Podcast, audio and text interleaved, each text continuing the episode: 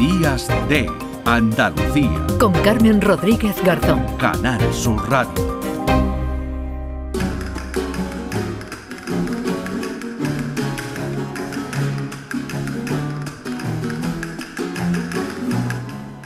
Tras estos muros han florecido el arte y la ciencia.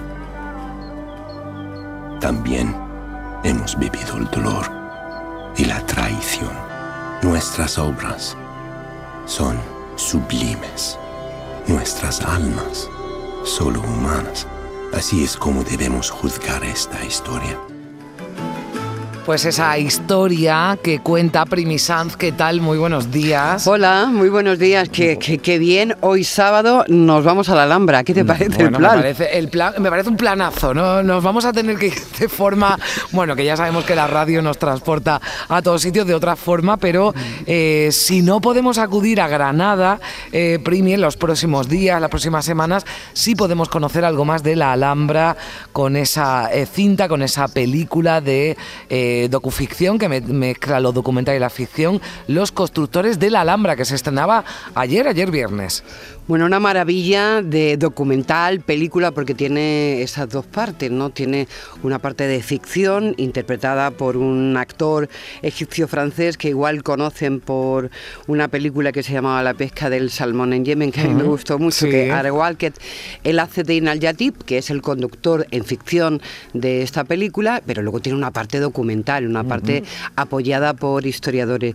Realmente, Isabel Fernández, su directora, ha hecho una apuesta muy fuerte fuerte porque acercarse a la Alhambra siempre es muy difícil y mucho más en esta etapa constructiva. Ah. Así que imagínate el gustazo que supone estar paseando por la Alhambra mm, en primerísima mano. Así con cierta libertad, bueno, no sé si con toda, le vamos a, preguntar, ¿no? Que la tenemos ya Isabel Fernández, a la directora de los constructores de la Alhambra. Hola Isabel, ¿qué tal? Buenos días.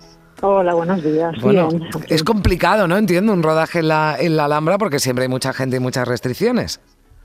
Bueno, es complicado, sí, la Alhambra es complicado. Es complicado todo porque es grande, porque es muy un espacio con mucho flujo de gente y porque es un museo, o sea, todo, todo tiene valor. Ah, o sea, no, no puedes moverte por ahí libremente como en un rodaje. Hay que, hay que adaptarse a unos protocolos complicados que, nos costó un tiempo acordar, pero que, acordamos y, y todo ha sido satisfactorio.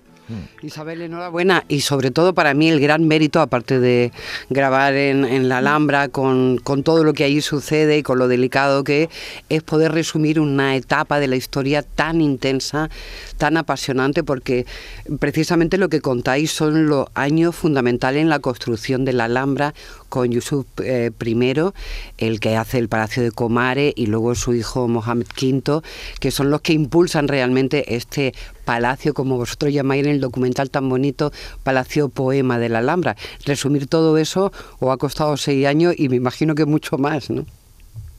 Sí, bueno, bueno, porque aparte hay que había que levantar un presupuesto muy grande para, para hacer esto este documental que tiene una factura, yo creo que única para el, para la producción de documentales que se ha hecho en este país, pero bueno, que tenía que ser grande para, para estar a la altura de, del edificio que, que, estábamos que estábamos narrando. Ah, no sé si me oís. Sí, sí, perfectamente, ah, Isabel. Sí, sí. también, ¿no? interferencia.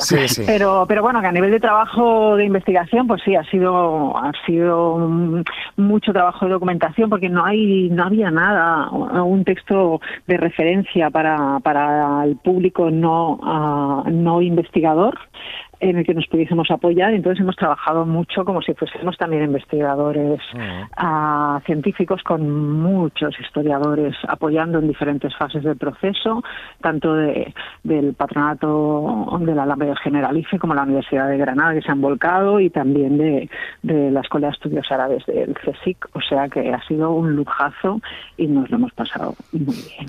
Bueno, quedan cosas. ¿Qué, ¿qué os parece si, ya lo que, acaba de decir Isabel, de cómo ha contado con historiadores, mirar qué bien cuentan hmm. una de las partes constructivas más impresionantes de la Alhambra, como es el Palacio de Comares, es decir, el Salón del Trono? El techo del Salón de Comares es una obra maestra de la carpintería andalusí. Tiene algo más de 8.000 piezas que están acopladas siguiendo un patrón geométrico hay un gran dominio de lo diminuto. Se busca la perfección en pequeñas cupulillas que a lo mejor tienen menos de un metro de lado. El techo de Comares es una representación de los siete cielos del paraíso musulmán. Se remata en una cupulilla que sería el octavo cielo donde está Dios. Y por tanto, al estar el sultán en esa sala, es una representación del poder divino traspasado al, al sultán que está en el eje de esa sala. Desde lo pequeñito hasta la grandiosidad de la Alhambra se ve en este documental. Película documental, ¿cómo la llamamos, Isabel? Esto es una película. Esto es una película. Yo hago documentales ah, que que siempre se centran en, en, lo humano.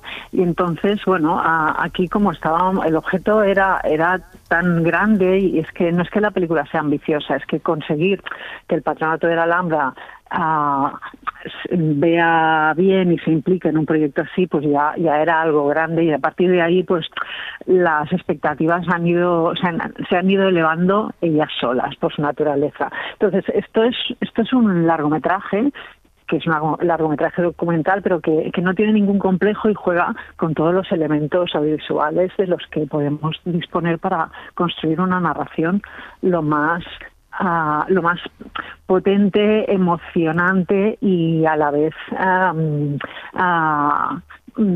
como diría, esclarecedora posible de eso que nos impacta cuando lo visitamos, el proceso que hay detrás de una manera visual, pero sobre todo el impulso humano de las gentes que, que lo pensaron y lo pusieron en práctica. O sea que es, es un documental de arte grande sobre un espacio que es muy grande porque es un icono mundial que yo creo que a veces se nos olvida la potencia que tiene esto, este edificio ah, porque lo tenemos demasiado cerca, ¿no? Pero que mueve al mundo, tú dices Alhambra y, todo el mundo sabe lo que es. Isabel, ahí quería llegar yo, ¿no? Que la, Alhambra la conocen en todo, en todo el mundo, o sea que entiendo que este documental se ha estrenado en, en España, ¿no? Ayer mismo, este día 25, aunque se estrenó en Granada el día 18, pero, pero entiendo que con, con el objetivo, ¿no? Y con la intención, y que eso es lo que esperarás, que esto tenga una repercusión más allá de nuestro país.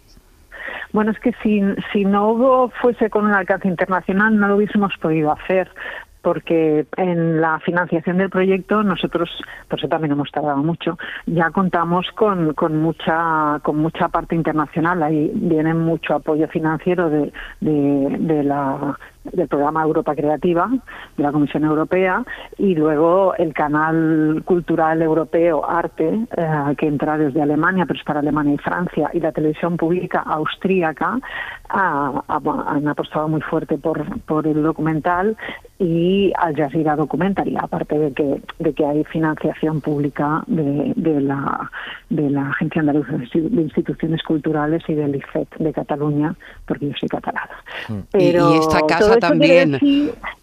Ah, claro, y Canal Sur, se me estaba olvidando, claro, es súper importante. Bueno, aquí estamos para recordarlo, No, no, no, es como la lista, la lista es grande. Sí, afortunadamente. Hmm. Pero, que eso quiere decir que en todos estos sitios se va a ver, o sea que, que eso ahora mismo se está subtitulando al árabe para Al Jazeera, que va a ir más tarde, ah, en Alemania y en Francia se va a ver un poco antes, eh, y en Austria, pues la verdad es que no lo sé. Vamos a, vamos a Viena el 6 de diciembre porque hacen una presentación y ahí nos dirán qué plan tienen. Seguro que va, va a ser un éxito, Isabel.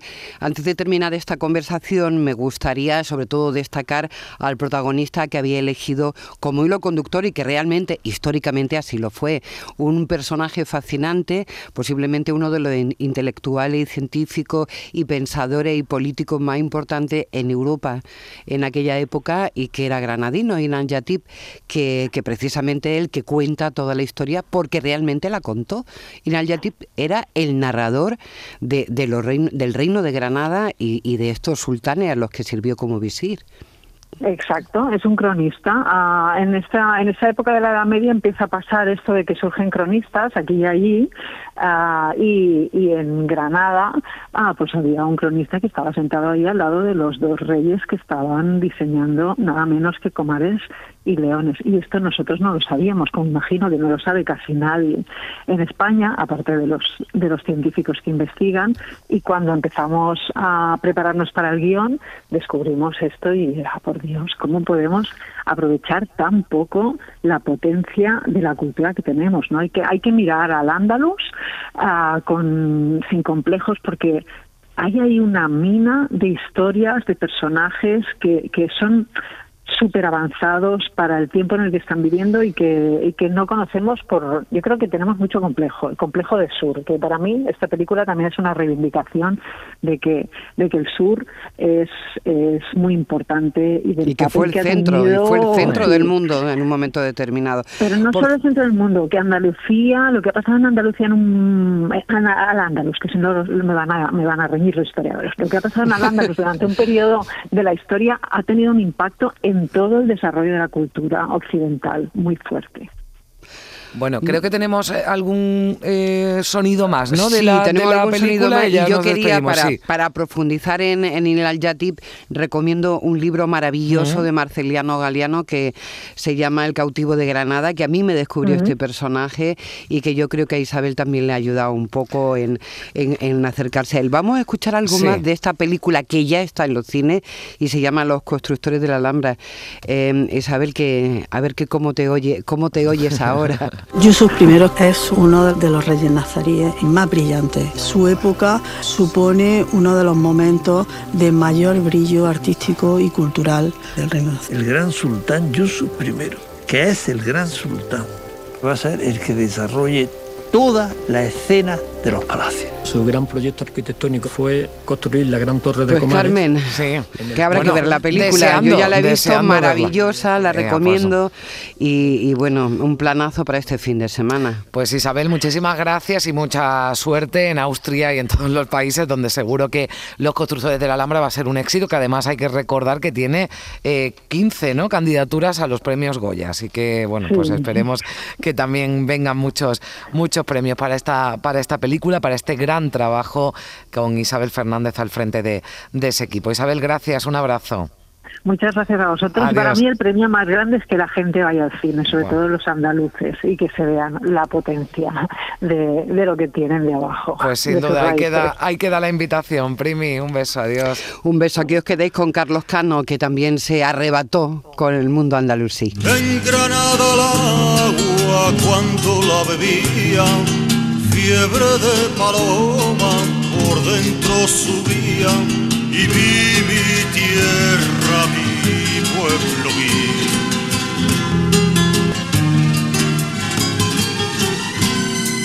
Y a la luna blanca rota por la espada, un hombre llorando y al fondo Granada. En Canal Sur Radio, Días de Andalucía, con Carmen Rodríguez Garzón.